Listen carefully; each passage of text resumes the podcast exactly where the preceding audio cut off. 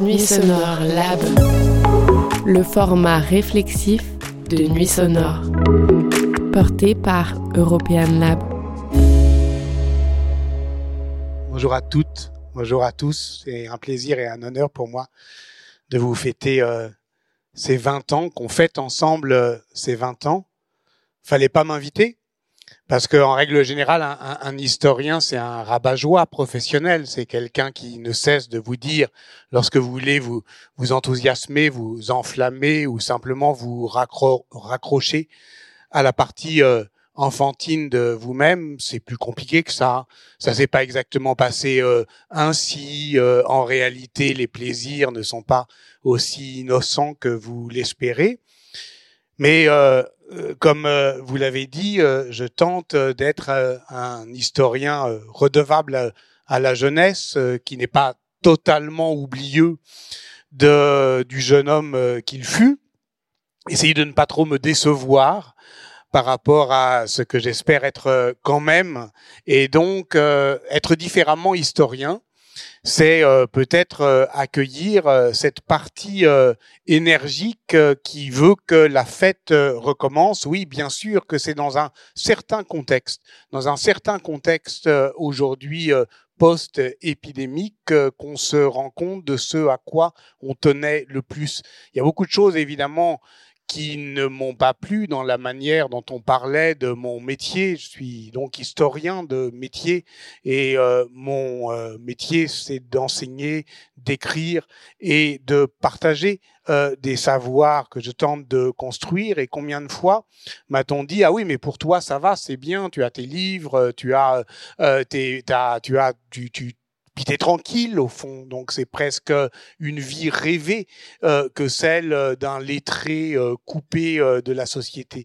Mais comment peut-on imaginer effectivement qu'on attende autre chose de la vie que des rencontres? Comment peut-on penser de nous qu'on ne souhaite être autre chose, nous les historiennes et les historiens de métier, que bah, au fond des gens qui cherchent à être contemporains? Qui cherche à être ardemment contemporain, qui cherche euh, au fond euh, à se souvenir que, au-delà de l'arrogance du présent, euh, notre aujourd'hui, il se trame de plein de passés anciens et partagés, et qui veulent faire tout ça, et qui veulent faire tout ça avec la jeunesse. Il y a une autre phrase, d'ailleurs, maintenant que j'y pense, que j'ai jamais aimé entendre, c'est celle qu'on nous disait, vous savez, d'un air grave et pénétré, citant euh, Paul Nizan, j'avais 20 ans, je ne laisserai personne euh, dire que c'était le plus bel âge de la vie.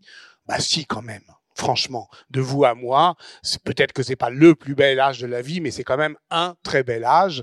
Et parce que d'une certaine manière, euh, c'est l'âge effectivement où on peut, où on peut, en tout cas, pour moi, ça a été un moment parce que j'étais sans doute pas très précoce où j'ai pris conscience de ce que c'était que l'histoire. Je suis né en 1965, donc en 85, on va en parler. Il y avait euh, effectivement quelques un contexte, un contexte à la à la retombée des années 70. Euh, et euh, si j'ai choisi effectivement de parler de la fête qui recommence, c'est, j'en dirai un mot tout à l'heure, en en, résonance avec euh, ce film du régional de l'étape, hein, euh, Bernard euh, Bertrand Tavernier, que la fête commence, c'est 1975. Et dix ans plus tard, j'avais 20 ans, et à ce moment-là retombait peut-être dans tous les sens du terme cette espérance que les années 70 avaient mis dans la puissance festive de la transgression qui ne pouvait être que spontanément euh, émancipatrice. Et euh, d'une certaine manière, le temps euh, avait euh, changé, le temps avait tourné. Peut-être se gâte-t-il ou se couvre-t-il euh, aujourd'hui. Et pour parler de la puissance de la nuit, pour être effectivement une historienne ou un historien qui n'est pas seulement d'une certaine manière le spécialiste des, des, des, des, des jours, mais aussi des, nuits plus belles que nos jours, je me souviens c'est Pierre Guyotat, je crois. Oui, c'est Pierre Guyotat dans Coma, qui dit quelque chose d'assez bouleversant, qui dit, qui raconte comment l'histoire lui est venue, la conscience de l'histoire lui est venue enfant plutôt que moi, enfant lorsqu'on lui a appris, ou plutôt lorsqu'il a compris euh, que euh, le monde tournait et qu'il était en partie euh, éclairé quand l'autre était dans la nuit. Et alors il a cette phrase que je cite.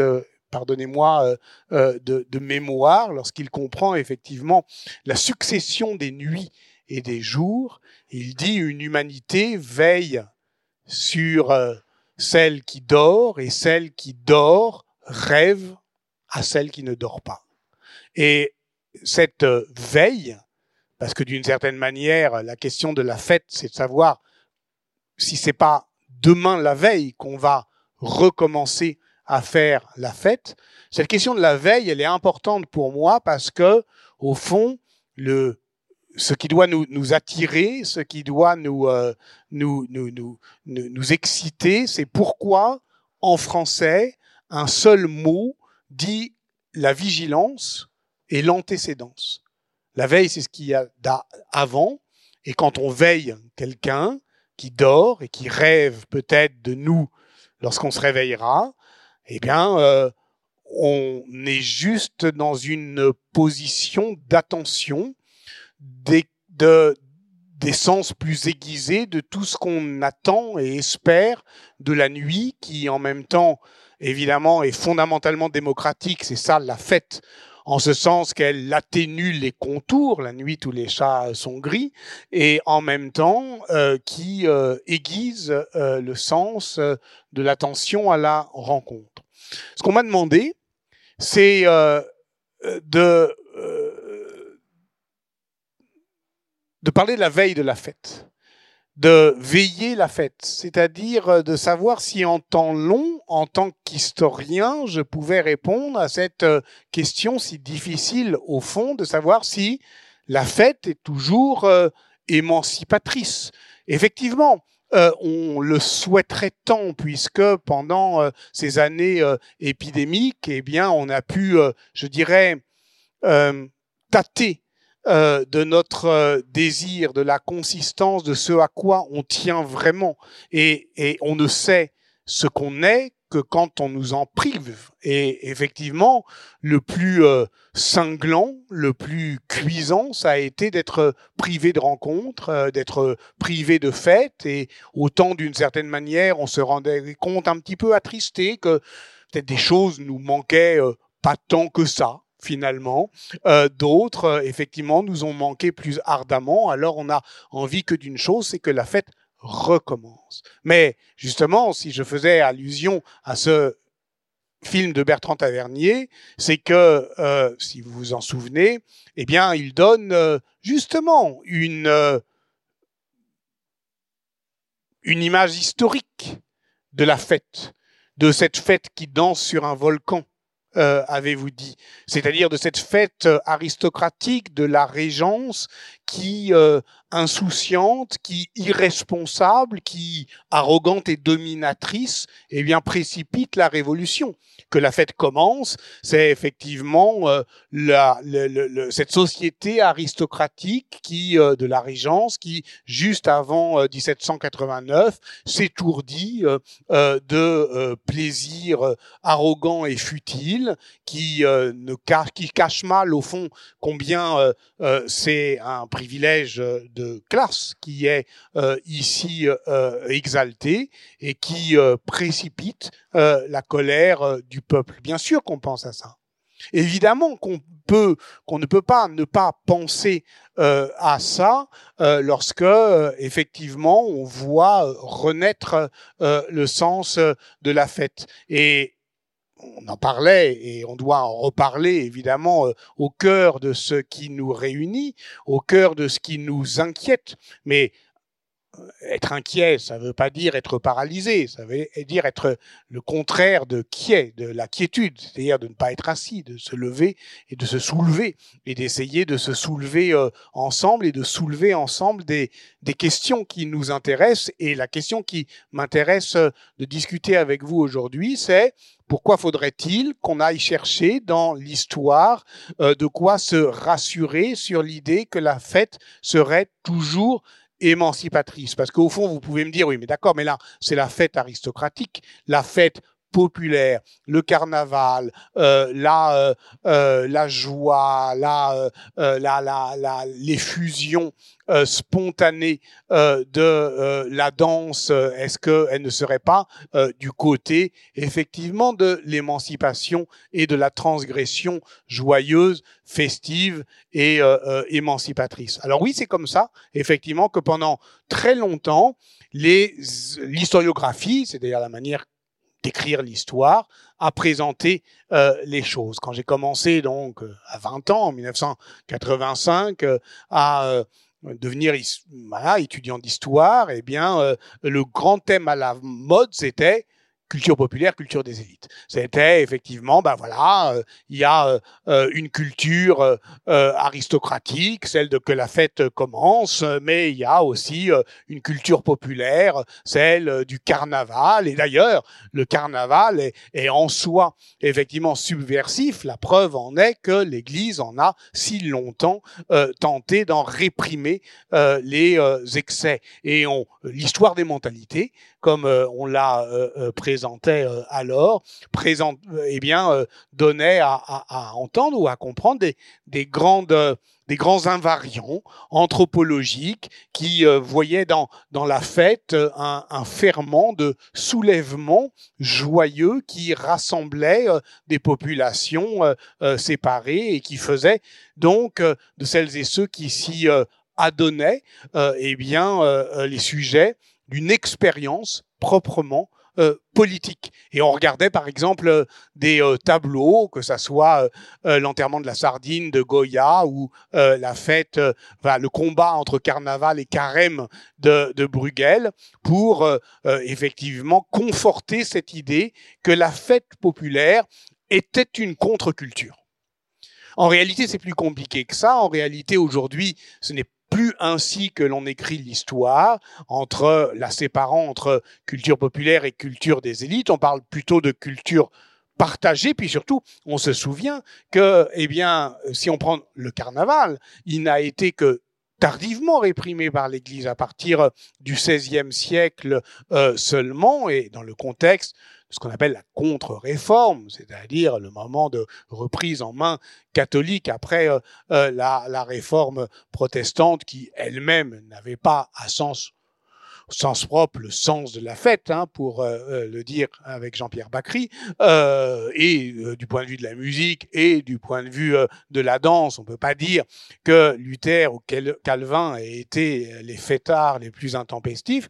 Donc, ça veut dire qu'on a une sorte de chape de plomb qui, à partir du 16e, 17e siècle, c'est pas pour sauver le Moyen Âge dont je tente d'être dans le civil l'historien, se normalise un peu euh, les, les, cultures. Mais en réalité, même quand on voit comment les carnavals, effectivement, s'organisent au Moyen Âge, ils s'organisent plutôt et toujours, au fond, avec euh, le soutien actif des municipalités qui ne le font pas directement, mais qui le font par l'intermédiaire des confréries, des confréries de métiers, des confréries, des, confraternités de, voisinage, et qui font de la fête et d'une fête théoriquement euh, populaire, partagé, mais enfin en tout cas ritualisé, organisé, eh bien, ce que les anthropologues appellent des, euh, une transgression licite. Une transgression licite, c'est-à-dire au fond le moment ou le moyen par lequel on peut faire, euh, on va dire, relâcher la pression, comme une soupape, si on veut parler de cocotte minute. C'est pas de cocotte minute dont parlaient euh, d'ailleurs les hommes euh, du Moyen Âge, c'est de tonneaux euh, où le vin fermente. C'est, je crois, en 1444 que la faculté de théologie de Paris, pose la question du sens de la fête et de la raison que les pouvoirs auraient de la tolérer. Et elle dit ça, cette faculté de théologie de Paris, elle dit nous, nous tous, les hommes, sommes des tonneaux mal joints dans lesquels fermente le vin spirituel euh, le vin euh, de euh, la raison. Et pour qu'il n'explose pas, il faut de temps à autre l'aérer et ainsi nous accorderons-nous quelques bouffonneries pour que ensuite on puisse plus calmement et plus tranquillement eh bien s'adonner à nouveau au plaisir de rendre grâce à Dieu. Je le dis en gros de mémoire.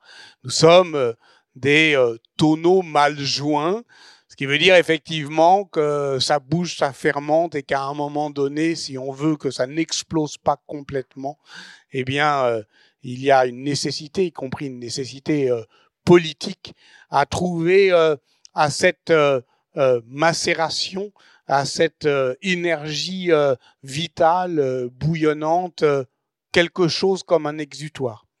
Alors ça serait ça, la fête. Ça ne serait rien d'autre qu'une transgression licite, un moment dans le calendrier, une occasion pour, euh, d'une certaine manière, euh, refonder l'ordre social sur euh, la tolérance, mais mesurée, dosée, de mettre en scène sa transgression et de s'assurer que dès le lendemain, eh bien, une fois qu'on sera bien amusé, une fois qu'on aura tous euh, euh, élu, par exemple, un roi des sots euh, ou un pape des fous, enfin, vous connaissez toute cette cette terminologie de l'inversion carnavalesque où le haut est en bas, mais la roue de la fortune tournera et le lendemain, une fois qu'on sera bien amusé, chacun retournera à sa place. Et si on n'est pas d'accord? Et si ça tourne mal? Et si on a envie que le lendemain, et peut-être encore le surlendemain, et peut-être euh, plus longtemps, pourquoi pas, eh bien, euh, cette euh, transgression licite s'installe et demeure. Et si on veut institutionnaliser ce soulèvement? Est-ce qu'il y a des carnavals qui ont tourné mal? Est-ce qu'il y a des carnavals qui se sont transformés en révolte? Oui, il y en a un qui euh, euh, est assez célèbre et en tout cas qui a donné lieu euh, à un livre qui l'est célèbre, c'est les carnavals de Romans. Romans, non loin d'ici, euh, roman euh, euh, dans la Drôme, roman entre 1579 et 1580, donc dans un moment effectivement qui est celui que je viens de décrire, qui est celui des, guerres de religion et de l'exacerbation de par la, la, confessionnalisation du conflit social entre les pouvoirs Roman avait organisé, comme toutes euh, les villes euh, euh, du, européennes, un, carnaval où on a effectivement, de manière routinière, réglée, ordinaire, eh bien, mis en scène une transgression sociale joyeuse. Sauf que le temps est lourd, sauf que la politique s'en mêle, Sauf que euh, autour euh, gronde euh, des colères et des et, des ressentiments, et que le roi de la fête, le lendemain, décide de le rester. Et là, la ville de Romans entre en insurrection. Et là, un juge qui s'appelle le juge Guérin est chargé euh, de démêler cette affaire. Et comme il y a un procès, il y a des archives. Comme il y a des archives, il y a un historien. Et c'était historien. C'était Emmanuel Leroy Ladurie et il écrit le Carnaval de Romans en 1979. Euh, euh, C'est intéressant 1979 parce qu'effectivement on est justement à mi-pente de cet arc que j'ai euh, tenté euh, ou esquissé entre 75 et 80, qui est 75 et 85, qui est peut-être quelque chose comme, euh, je dirais, la, la perte de l'innocence. La perte de l'innocence quant à la certitude que la fête est toujours émancipatrice. si on reprend justement cette cette année 75, celle de Que la fête commence, de Bertrand Tavernier. À un moment, qui est un moment euh, très dur hein, sur le plan politique, très euh, euh, radical sur le plan de la contestation idéologique, très désespéré aussi parce que on est dans l'effet de souffle de 1968 et que la question de la violence politique se pose. Elle se pose euh, en France, mais se pose surtout en Italie, euh, en Allemagne. Et quand on voit effectivement, euh, revoit ce film de, de Bertrand Tavernier en 1975, il faut avoir tout ça en tête. Le hors-champ, c'est ça. C'est-à-dire, c'est, alors on sait que, en tout cas au moins pour la France, la tentation de la violence politique a fait long feu, mais on le sait parce qu'on sait la fin de l'histoire. Mais à ce moment-là, elle n'est pas écrite d'avance. Ce qui me frappe beaucoup et, ce qui m'intéresse, c'est que 1975, c'est aussi la date de la mort de Pasolini et juste avant de, de mourir, Pasolini avait donné pour Il Corriere della Sera un magnifique texte qui s'appelle J'abjure la trilogie de la vie. La trilogie de la vie, c'est quoi C'est son, c'est le triptyque qui est formé par ces trois films sur qui sont euh, successivement le Décameron, euh, les Mille et nuits et euh, les Contes de Canterbury. C'est-à-dire, d'ailleurs, je le dis au passage, trois œuvres médiévales du XIVe et XVe siècle, Boccace, Chaucer. Les Mille et une nuits, c'est un peu plus compliqué, mais il est quand même globalement mis en forme au XVe siècle, et qui tous ont en commun cette idée très simple et très forte euh, qui a quand même été réactivée pendant la période épidémique, qui est que pour se sauver, il faut se raconter une histoire, et encore une histoire, et encore une histoire. C'est évidemment euh, le mouvement même des mille et une nuits, où pour euh, tromper l'attente ou l'attention de son bourreau, Sherazade raconte le distrait d'histoires sans cesse recommencer et ainsi, euh, euh, je dirais, étire son agonie ou en tout cas retarde sa mise à mort. Et les euh, jeunes hommes et les jeunes femmes, surtout, il y a sept jeunes femmes et trois jeunes hommes qui sont suffisamment bien nés pour échapper à la peste en 1348 à Florence et se réunir dans une villa pour faire la fête c'est ça le Décameron. Et c'est une fête euh, du langage, c'est une fête euh, de la danse aussi, et c'est une fête euh, des sens. Eh bien, il se raconte des histoires pour littéralement tromper la mort. Si bien que, et Chaucer c'est la même chose, si bien que Pasolini avait fait de ces trois œuvres, trois films qui sont des explosions de désir, euh, de puissance euh, euh, érotique de, de, la fête, et qui sont aussi une fête du langage. Et quand vous, voyez effectivement ces trois œuvres qu'il a rassemblées sous le titre La trilogie de la vie, vous dites, bah voilà, l'espérance des années 60, c'était ça. On peut pas imaginer un, une plus belle expression euh, plus euh, optimiste et désespérée aussi, évidemment, que celle-là. Alors qu'est-ce qu'il y avait à abjurer? Qu'est-ce qu'il y avait à abjurer? Pardon, dans la trilogie de la vie, quelques semaines, mais ça évidemment, il ne le savait pas, avant d'être assassiné. Ben justement, cet optimisme, cette euh, croyance que Pasolini juge à ce moment-là naïve, qu'il suffira de ça, qu'il euh, suffira de cette forme-là festive pour euh, sauver le monde et que le capitalisme, puisque c'est de ça dont il parlait, hein, Pasolini, ne récupérera pas ça aussi comme il récupère tout. Et que finalement, euh, euh, la, euh, le, le, le, la, la, la, fête euh, ne sera pas euh, aussi euh, absorbée, englobée par la société environnante. Il y a quelqu'un qui commence à travailler sur la même chose au même moment, qui a beaucoup fait la fête hein, quand même. C'est Michel Foucault. C'est beaucoup la fête quand même, Michel Foucault. Faut quand même le, reconnaître. Voilà.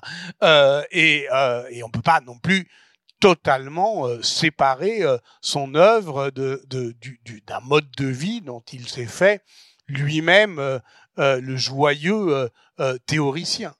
Et lui-même, c'est la même chose, sans d'ailleurs souvent évoquer Pasolini. Qu'est-ce que c'est que son histoire de la sexualité? C'est le refus déchirant pour cette époque, déchirant, de considérer que la transgression est en soi une émancipation. C'était tellement tentant, c'était tellement beau, c'était tellement euh, euh, agréable de le croire. C'est une idée tellement consolante. Mais c'est une idée contre laquelle Foucault, qui n'a cessé de penser contre lui-même, tout contre lui-même, euh, a euh, aiguisé euh, ses armes théoriques. Et tout ça était effectivement dans les années 75. et tout ça s'est noué dans un moment qui est peut-être un moment au fond inaugural. Alors voyez ce que c'est qu'un historien, vous avez 20 ans et il vous parle de ce qu'il y avait encore avant, il y a ben maintenant bientôt 50 ans. Mais c'est pour dire quelque chose, qui est quelque chose d'assez simple et sur laquelle euh, j'achèverai mon, propos pour qu'on puisse en discuter un peu si vous le voulez bien. C'est que sur des questions aussi fondamentales, que la fête est-elle émancipatrice? Doit-on euh, toujours euh, recommencer euh, euh, euh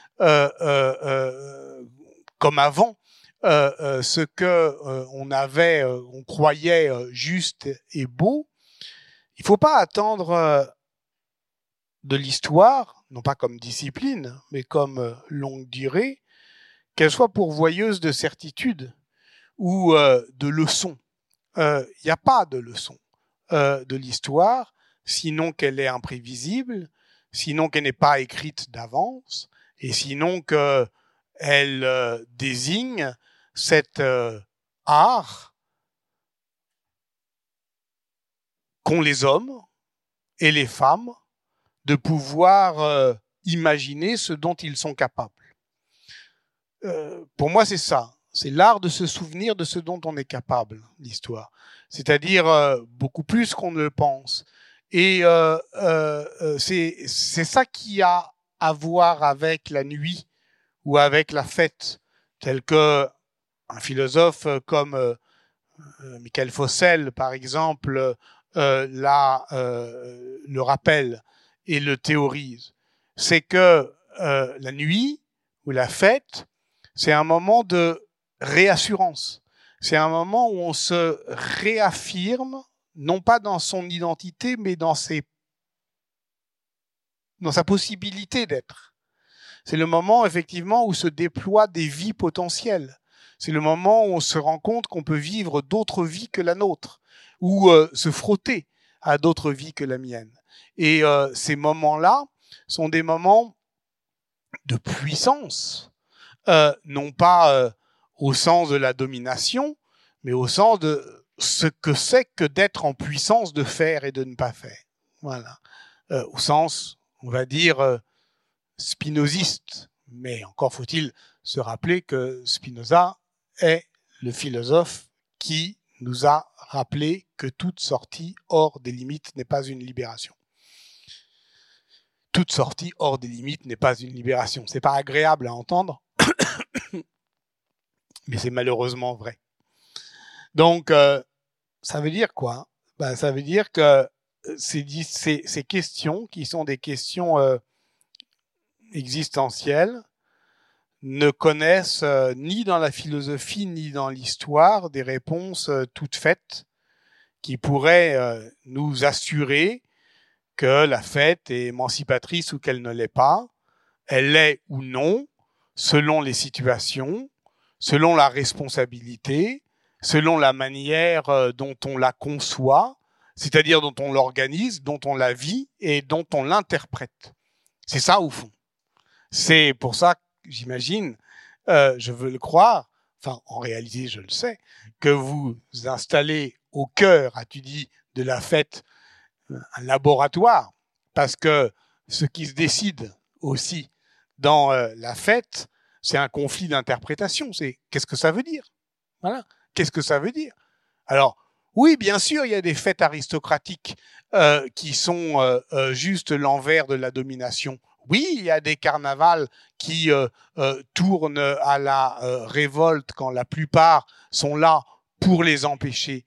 Oui, on peut euh, euh, danser sur les, sur, les, sur les volcans. Oui, il y avait euh, un orchestre qui jouait beau et fort sur le Titanic, mais ça ne veut pas dire qu'il faut arrêter de faire de la musique. Ça ne veut pas dire qu'il faut cesser de faire la fête. Ça veut juste dire que, au fond, une expérience social et partagé, c'est aussi toujours un, un conflit d'interprétation. C'est-à-dire que il y a un moment où non seulement il faut qu'on s'organise pour savoir ce qu'on fait, comment on le fait, de manière euh, juste, responsable, euh, euh, diverse euh, et, euh, et, et, inclusive, mais aussi quel sens ça a, tout ça? Et n'attendez pas euh, de l'histoire qu'elle vous le donne, ce sens. Ça n'a pas de sens en soi, une fête. C'est pas bien ou pas bien de la faire ou de ne pas la faire. Mais il faut bien la faire. Et ça, évidemment, euh, ça nous appartient. Et c'est pour ça que, c'est pour ça que peut-être les historiens euh, sont pas toujours des rabat-joie, quand il vous rappelle que, d'une certaine manière, euh,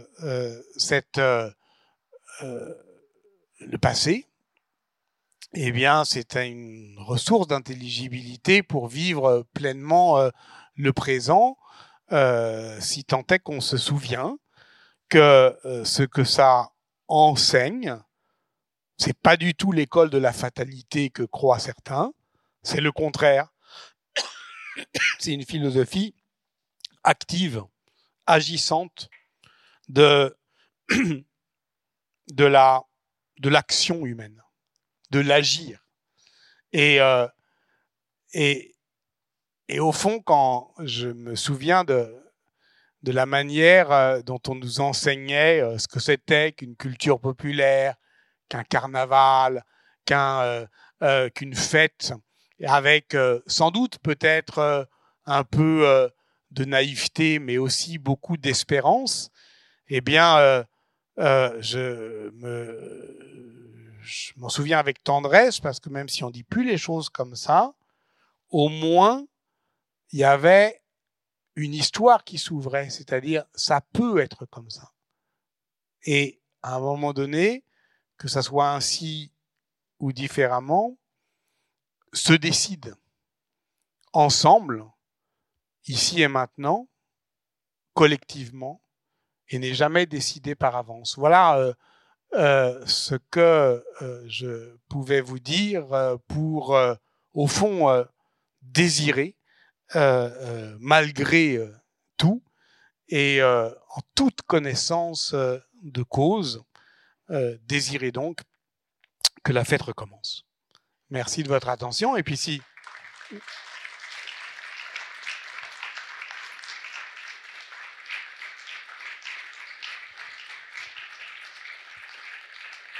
Et puis on a un peu de temps, si vous voulez, qu'on en discute.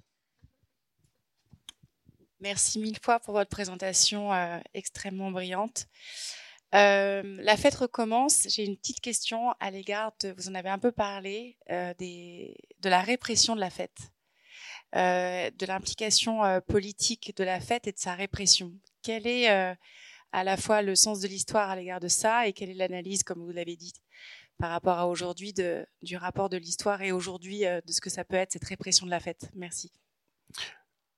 J'aurais dû commencer comme par là et vous avez tout à fait raison de le rappeler sur, euh, je dirais, là, quel temps fait-il euh, Comment, euh, euh, quel temps politique, j'entends. Euh, je veux dire, pour euh, mettre un nez dehors et savoir quelle est la température, il y a quelques indices qui ne trompent pas. Est-ce qu'on a peur de la police ou pas? Ça, hier quand vous vous promenez dans, dans, dans, dans la, euh, dans, dans, dans, le monde, eh ben vous vous rendez compte que ça ne classe pas les pays, ça classe les moments dans un pays. Et que si effectivement on commence à se sentir davantage euh, menacé que protégé euh, dans, par la police, c'est effectivement que le temps se gâte. Et l'autre euh, euh indice qui est d'une certaine manière presque à coup sûr euh, porteur d'un diagnostic sur l'aujourd'hui, c'est quand même la question de la de la répression de la fête. On peut pas dire que beaucoup de euh, régimes politiques dans le monde se soient démocratisés en contrôlant ou en réprimant des fêtes. C'est plutôt l'inverse.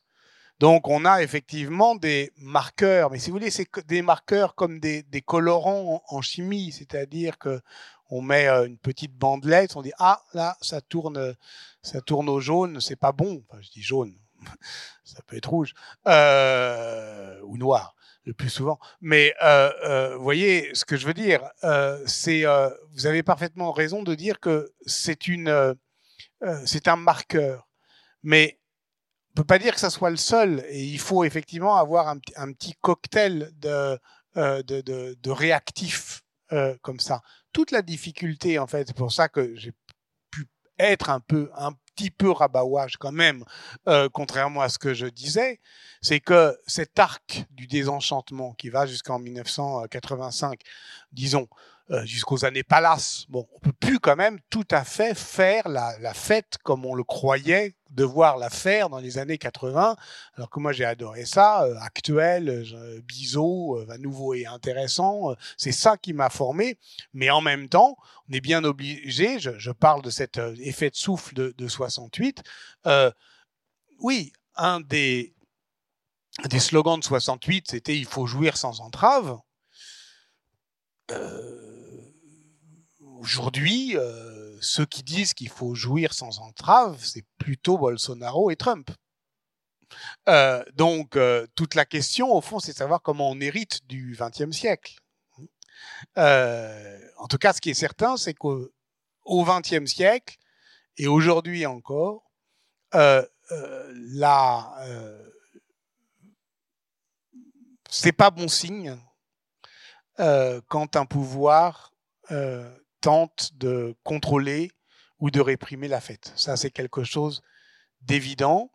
Euh, c'est pas bon signe, mais pour interpréter les signes, c'est aussi une interprétation. Voilà. Et donc, euh, c'est pas euh, pas si facile que ça euh, de croire qu'ils sont tous univoques. Mais celui-là est un des plus sûrs quand même. Euh, bonjour, donc merci beaucoup pour, euh, pour ce petit, euh, cette belle présentation. Euh, de ce que j'en ai retenu, et j'y crois profondément, la fête sert aux rencontres, sert à créer du lien et faire société. La, sert, comme vous, la fête, comme vous l'avez dit, sert également à, à s'émanciper, peut-être à titre individuel. Et du coup, comment ne pas tomber dans, on en parle beaucoup actuellement, dans la consommation, dans la surconsommation Et est-ce que historiquement, c'était peut-être déjà le cas dans les années 80 Je ne sais pas, je ne sais pas la fête à cette époque-là. Moi, pour l'avoir vécu, peut-être une surconsommation de fêtes que je remets aujourd'hui en question, ce travers-là. Voilà. Bah, vous avez raison, et, quand c'est pour ça, c'est en pensant à cette responsabilité environnementale, sociale, face effectivement à une débauche euh, euh, disons, une débauche de, voilà, de, dépenses euh, dans la fête que je faisais allusion à ce tableau de Bruegel l'Ancien qui est combat entre carnaval et carême. Euh, le carême, c'est évidemment euh, voilà la privation et l'austérité, y compris dans la consommation. Le carnaval, c'est la corne d'abondance et c'est le moment effectivement où on lâche euh, les, euh, les, brides euh, de voilà d'un désir sans limite. Et, et bien sûr, c'est difficile à vivre ou en tout cas à, à, à assumer aujourd'hui. C'est ça, c'est ça, c'est cette question que, que, que vous posez. Euh, la, la, fête est historiquement liée à des moments de dépenses, de pure dépense. Mais voyez, lorsque je dis, euh, voilà, cette, euh, comment hériter du XXe siècle, euh, le théoricien de la pure dépense euh, euh qu'on adorait dans les années 60 et 70 encore, c'était Georges Bataille. Euh, Aujourd'hui, c'est compliqué de, lire un auteur comme ça parce que, évidemment, dans le monde actuel, euh, la pure dépense, dépenser sans compter, euh, ça éveille autre chose que pour lui, euh, c'était la formule même de la liberté. Et quand je disais Foucault, Pasolini, vous comprenez ce que, je voulais dire, c'est-à-dire c'était le, le, passage de la liberté au libéralisme en fait. Donc, bien sûr que cette euh, question-là de l'inscription économique euh, de la fête, c'est une question qui se pose aujourd'hui, mais qui en tout cas ne connaît pas d'autre réponse que celle qu'on lui donne collectivement en ayant en, en ayant discuté, c'est-à-dire en s'étant disputé sur ces interprétations. oui, pardon, c'était pour rebondir sur le un, peu plus en amont. Euh, sur la relation avec le pouvoir et nos fameux euh, tonneaux euh, mal jointés qui menacent d'exploser, donc la vertu un peu comme ça, qu'on peut avoir le sentiment d'avoir hein, quand on fait une nuit sonore, de jouer ce rôle aussi d'exutoire, de, etc., bien sûr. Mais dans la, la relation aux politiques et à l'autorité, euh, c'est aussi, parfois ça se passe aussi dans l'autre sens, c'est-à-dire il est décrété, par exemple, euh, je pense au régime de Vichy à Pétain, il est décrété euh, l'esprit le, de jouissance étant euh, la matrice de la défaite, quoi, pour faire court. Euh, et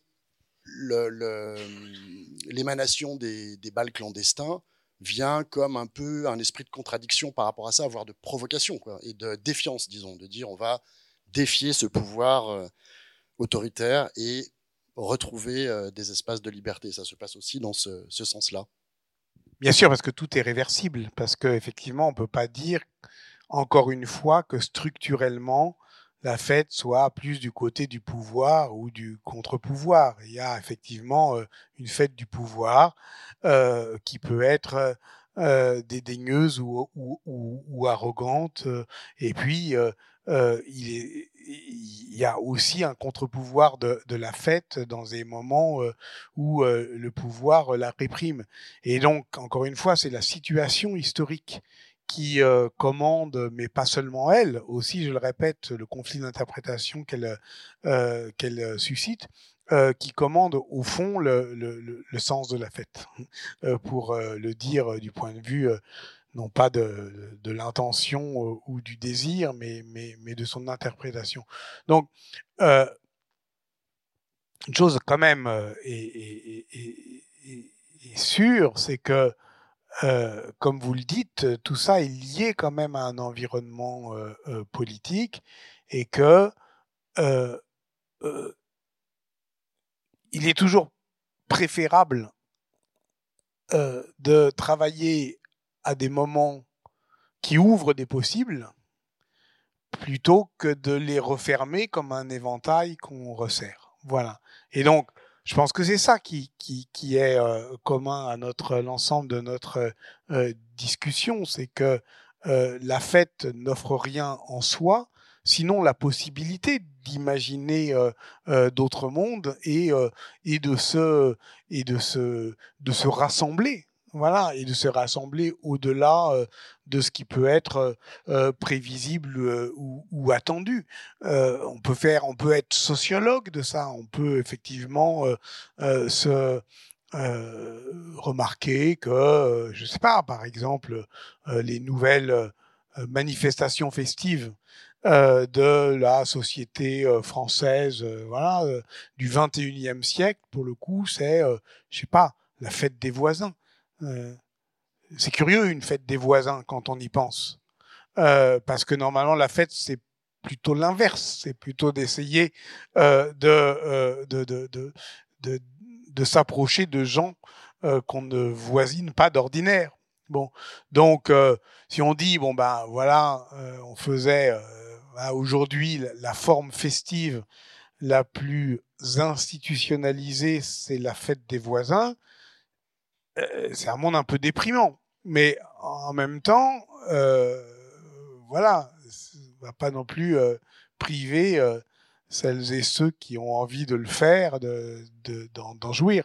Donc euh, c'est pour ça que voilà, il y a toute une aussi une archéologie à faire sociologique de ces formes successives euh, qui est quand même euh, assez intéressante et, et je pense que si on peut avoir quand même j'imagine que ce qui nous rassemble euh, enfin ça nous rassemble mais ça rassemble pas tout le monde hein, c'est que la diversité est une valeur en soi, qu'on n'a pas à la justifier, qu'il vaut mieux euh, euh, être plusieurs que seuls et qu'il vaut mieux que ce nombre ne soit pas toujours les mêmes. Voilà. Et donc euh, que le quelques-uns euh, ne soient pas effectivement euh, ceux qu'on attendait, et, mais d'autres qu'on n'espérait pas. Donc ça, au fond, il n'y a qu'un seul chiffre. Je veux dire qu'une seule, qu'un seul espoir, qu'un seul indice d'une fête réussie, c'est si on a rencontré des gens qu'on pouvait pas, qu'on qu'on n'imaginait pas en fait pouvoir rencontrer.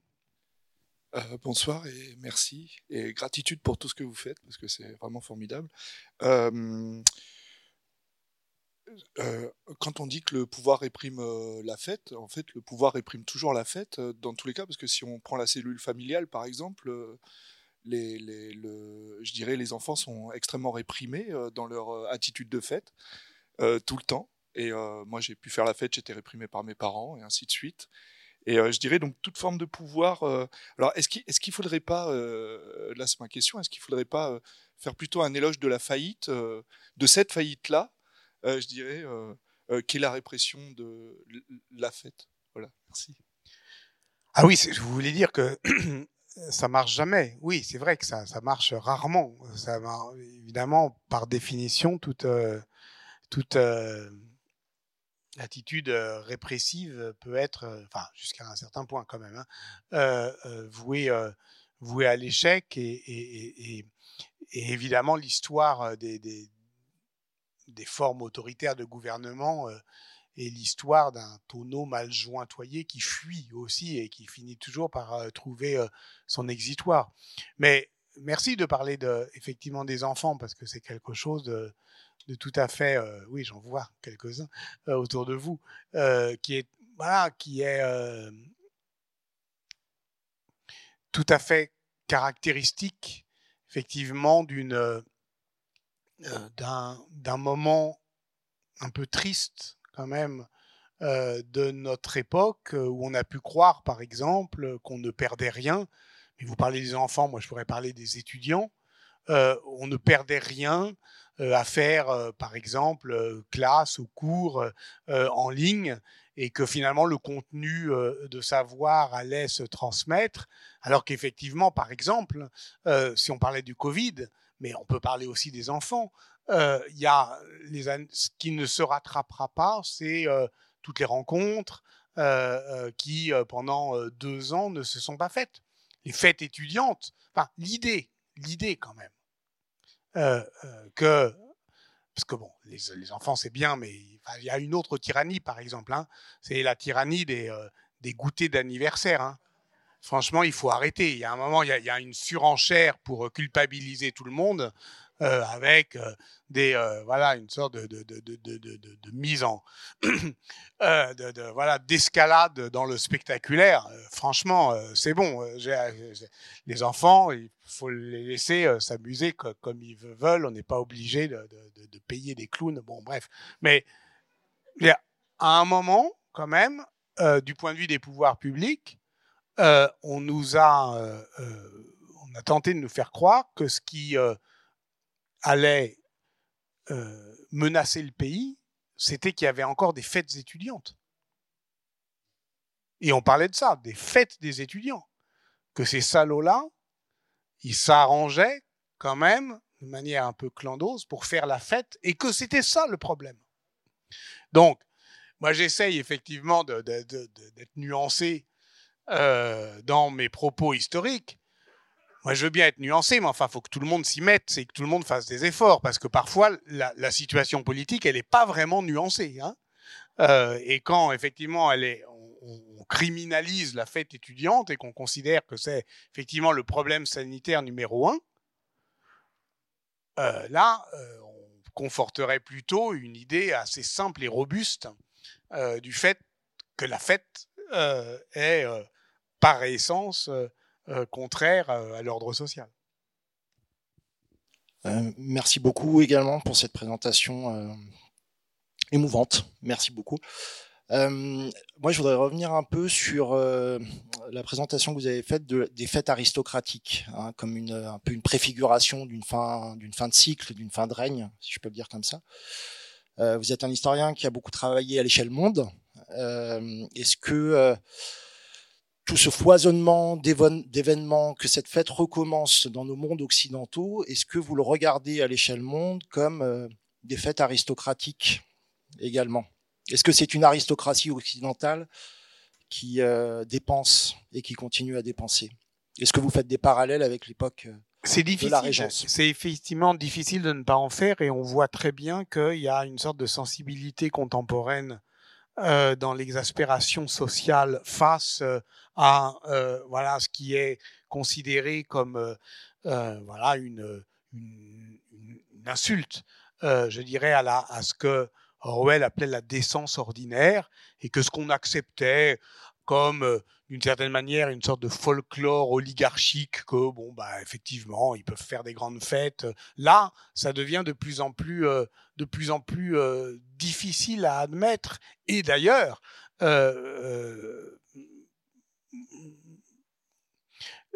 le, précédent de la fête de cour de Versailles de la monarchie de tout ce que Bertrand Tavernier a mis en scène, effectivement, dans euh, Que la fête commence, on, voit bien que ça serait, que ça devient en fait explosif. Voilà. Ce qui fait que on reste quand même euh, euh, étonné qu'il y ait voilà, encore des gens qui sont conseillers politiques de, de gens au gouvernement qui n'ont pas compris que pour l'instant, je pense que Versailles, on peut éviter. C'est pas très compliqué à comprendre que euh, aujourd'hui, c'est pas absolument opportun de faire, euh, de, de, de, mettre en scène euh, des, des, des, fêtes dans des palais. Ça reviendra peut-être, mais, mais c'est, une histoire de, d'histoire de, des sensibilités. Euh, Tavernier est un cinéaste de, de, de l'oligarchie, en fait. Parce que c'est ça qui est mis en scène dans que la fête commence. C'est une oligarchie, euh, d'ailleurs, européenne, internationale. Hein. C'est la, c'est l'Europe des princes. Et, et la question n'est pas qu'elle existe ou non, qu'elle soit plus ou moins indécente, mais c'est qu'à un moment donné, il y a des situations historiques où ça devient insupportable. Et j'arrive pas à comprendre comment ils ne le comprennent pas. Parce que c'est pas faute de, l'exprimer hein, d'une manière euh, diverse. Merci beaucoup, euh, Patrick Boucheron. Merci à toutes et à tous euh, d'avoir participé à ce premier temps de Nuit Sonore Lab. Patrick Boucheron, si vous le voulez bien, vous restez avec nous ici même. voilà, il y a un, euh, une librairie qui, voilà, auprès de laquelle vous pouvez euh, acheter des livres, euh, les faire dédicacer par Patrick Boucheron ou simplement échanger avec lui. Et puis on reprend dans trois quarts d'heure avec la prochaine séquence de Nuit Sonore Lab, qui on va faire un petit saut dans voilà dans le monde contemporain encore qu'on y était bien avec vous mais avec des allers-retours dans l'histoire sur les Space of Urgency avec Bogomir Duringer ah, il sera pas là, mais bon, voilà, avec en tout cas ce collectif euh, qui défend en fait aussi les espaces culturels, les espaces de fête, qui fait le lien aussi avec des espaces aussi de lutte politique et sociale, avec les ZAD, avec euh, tous ces microcosmes, voilà, qui ont des choses euh, en commun. donc, ce sera ici même dans trois quarts d'heure. Merci encore, et puis, eh bien, à très vite.